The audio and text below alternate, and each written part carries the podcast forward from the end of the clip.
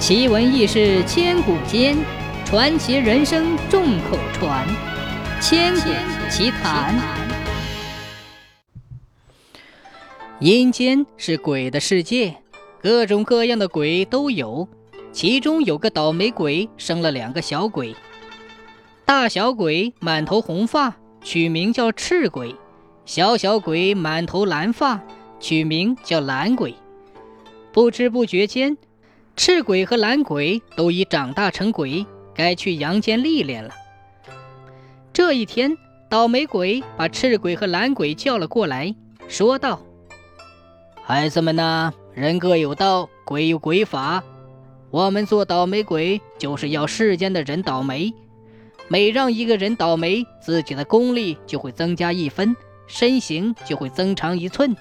你们都长大成鬼了，该出去历练历练了。”赤鬼和蓝鬼早就想出去历练了，一听父亲大鬼的吩咐，俩小鬼儿一蹦老高，激动地来到阳间。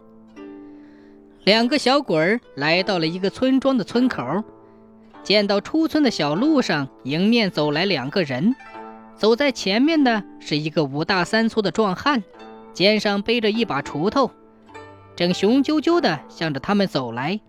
走在他后面的是个柔弱的妇人，手里提着个小筐，筐里是半筐鸡蛋，身后背着个背篓，背篓里还有个孩子。赤鬼对蓝鬼说：“兄弟呀，咱们运气真好，一到阳间就碰到两个倒霉蛋。这样吧，咱俩一人对付一个，你是弟弟，你先挑吧。”蓝鬼一听赤鬼让他先挑，便仔细打量起两个人来。那壮汉牛高马大，而那个妇人纤小柔弱，还背着个孩子，应该是这妇人好对付。于是他说：“哥，我挑那个女的。”正在这时，这两个人来到一个岔路口，壮汉拐进了小道，往地里走去，而那个妇人则沿着大道往镇子上走去。见状，赤鬼朝蓝鬼使了个眼色，跟上了那个壮汉。而蓝鬼则朝着赤鬼挥挥手，跟着那个妇人往镇上走去。那个壮汉到了地里，抡起锄头就要锄地，紧跟着他的赤鬼略施小计，手指虚空一点，那壮汉的锄头突然松了，高高的抡起的锄头一下子砸了下来，正砸在那个壮汉的脚背上，淤青都砸了出来。那壮汉非常生气。骂骂咧咧地说：“哎，我怎么这么晦气？真是老天不长眼呐！不干了，回家。”赤鬼旗开得胜，只觉得自己的骨骼咯咯在响，知道自己成功了。他没有满足，而是再接再厉。在那个壮汉回家的路上，他再施小计，又让那个壮汉的另一只脚踩到了一个锋利的竹桩上，那个壮汉的脚上当即鲜血淋漓。壮汉火冒三丈，嗷嗷地叫着，使劲用地上的锄头去砸地上的竹桩，连旁边的竹子也不放过。没想到一不小心被反弹回来的竹子抽到，眼睛被抽成萝卜花。这下他老实多了，只好骂骂咧咧地捂着眼睛，跌跌撞撞地往家里赶。一路上不知摔了多少跤，等他回到家，已经是遍体鳞伤。倒霉透顶，而那个赤鬼呢，个子一下子长了三寸。赤鬼很有心计，他觉得这个壮汉似乎跟他很配合，是个好欺负的对象。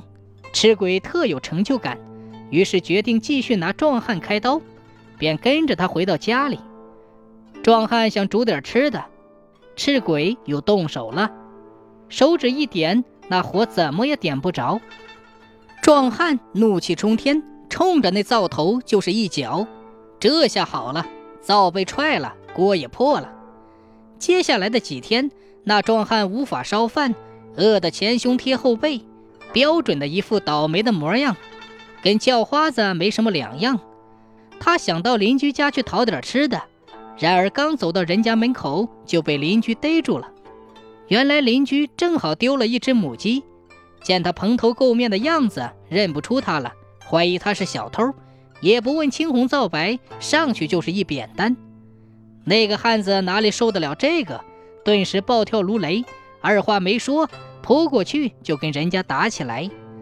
最后他一不小心把人给打死了，被关在官府的大牢里，等候秋后问斩。赤鬼将那个壮汉捉弄得如此倒霉，顿时长了不少功力，身材又高又大，快要超过他那鬼爸爸了。一个月后，赤鬼和蓝鬼都回到了家。蓝鬼见赤鬼身材快要超过老爸了，十分奇怪，忙问他是如何对付那个壮汉的。赤鬼一五一十的将经过讲了一遍，然后问道：“你怎么比出门时更矮了呢？”难道你连一个柔弱的女子都对付不了吗？蓝鬼叹了一口气说：“哎，算你运气好，我挑错人了。别看那个女子弱小，内心却强大着呢。哎，我怎么就这么倒霉呢？”这下轮到赤鬼好奇了，他不解地问：“哼，我们都是倒霉鬼，天生是叫别人倒霉的，你怎么会让那个女的弄得自己倒霉呀？”蓝鬼告诉赤鬼，和赤鬼分手之后，他就一直跟在那个女人的身后。在那个女人经过一条小溪时，他当即小指一弹，让那个女人踩在湿滑的鹅卵石上。那个女人顿时失去了重心。懒鬼乐了，心想：他不管往前摔还是往后摔，都得倒霉。往前会摔坏鸡蛋，往后会摔着孩子。谁知那女人晃了两晃之后，一屁股坐在小溪的石头上，既没摔着孩子，也没摔着鸡蛋。虽然自己摔得不轻，可他却拍着胸口连连说：“老天保佑，运气真好，既没摔着孩子，也没摔坏鸡蛋，真是老天保佑啊！”蓝鬼被这一幕惊得目瞪口呆，他做梦也没有想到会是这样的结果。他不死心，跟着那个女人到了集市上。路上，他抓了一条蛇，趁女人不注意的时候，放进了她的鸡蛋篓里。那女人在卖鸡蛋的时候，有人看见那条蛇，吓得大喊大叫。可那女人面不改色地拿起那条蛇，若无其事地放进了背篓里，说这蛇是家蛇，没有毒，不咬人，宝宝经常跟她一起玩。顿时，周围的人觉得好奇，看着小娃娃乐呵呵地跟着那条蛇玩。都觉得那小娃娃可爱无比，大家送给他很多好吃的好玩的，连那背篓都装不下了。蓝鬼两次出招都没有成功，可他还是不死心，又跟着那女人回到家里。突然天上下起大雨，蓝鬼一见下雨，偷偷使出了狠招，将那女人家的屋顶给弄漏了，雨水都灌了进来。这下那女人肯定要倒大霉了。谁知那女人竟然不慌不忙地将大水缸的水倒掉，鞋扣在地上，垫上被褥，安置好孩子后，穿上蓑衣，修起屋顶。说来也巧，刚好来了一个走夜路的男子，看到屋顶上忙活的女人，便来帮他一起修屋顶。看到女人不骄不躁，那男子好奇地问女人。你遇到这么大的倒霉事儿，为什么一点也不慌乱呢？女人笑了笑说：“人可以有霉运，但不可以有霉相。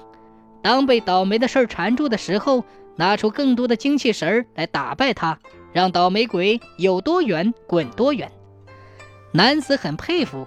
当他得知那女人的丈夫病死以后，便表示自己愿意照顾他们母子。女人很高兴，大方地答应了。于是他俩乐呵呵的变成了一家子。